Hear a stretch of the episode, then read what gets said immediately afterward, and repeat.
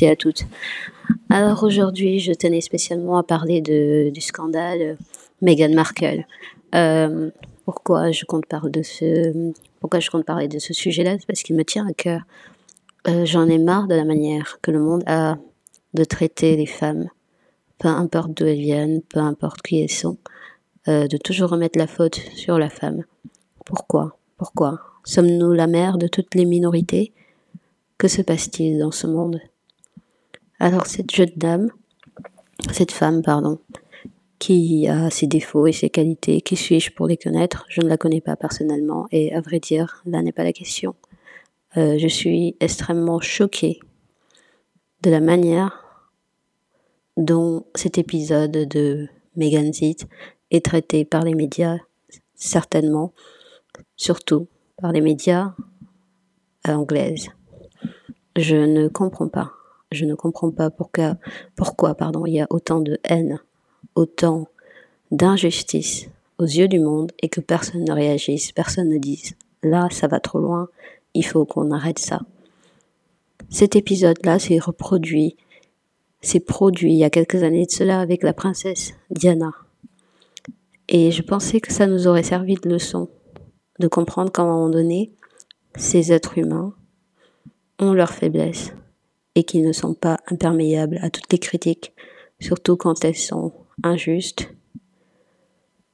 Et qu'à force, ça ne sert qu'à une chose, c'est encore une fois à ostraciser, à rendre normal quelque chose qui ne devrait pas l'être. On ne peut pas mépriser une personne juste parce qu'elle est ce qu'elle est.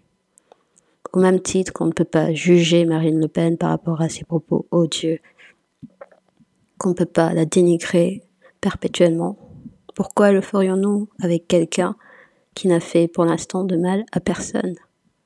Ils ont décidé de quitter la famille royale, tant bien que mal. C'est un choix qui se réfléchit, qui se discute. Y a-t-il besoin de mêler autant de haine à tout cela? Je suis sincèrement touchée par ce qui se passe actuellement, car je trouve que c'est d'une férocité, c'est d'une animosité. Il n'y a aucun brin d'humanité dans ça. Sa couleur de peau pose problème, mais on n'en parlera jamais. On utilisera des périphrases, on utilisera des termes qui en sous-entendent d'autres. Mais aucune personne n'aura le courage de dire oui, ça me dérange qu'une femme métisse puisse être dans la famille royale. Il faut oser se regarder en face. Il faut oser dire ce que l'on est réellement et ce qu'on pense. À la place, on méprise, on fait comme si c'était, voilà, quelque chose que les gens comprennent mal ou qu'il y a de la divergence.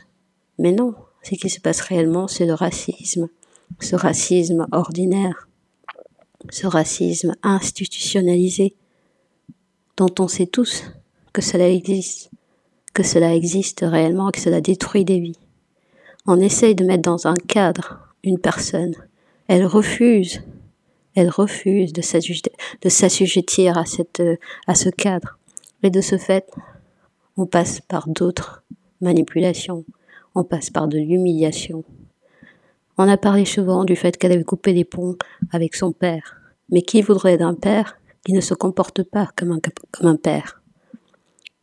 Qui voudrait d'une famille qui a passé la majeure partie de son temps à dénigrer, à critiquer, à l'exception de sa mère, qui l'a protégé?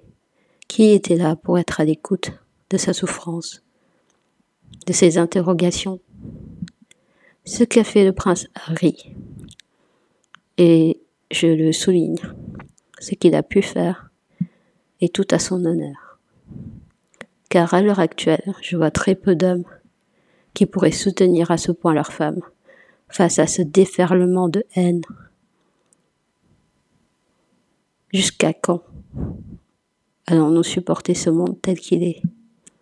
Jusqu'à quand allons-nous accepter qu'une majorité, qu'une soi-disant majorité, décide de qui doit être et qui ne doit pas être? Je suis sincèrement bouleversée. Bouleversée de voir que l'on préfère la dénigrer plutôt que de parler d'un autre problème qui n'est pas des moindres, qui est celui de la prétendue pédophilie du prince Andrew.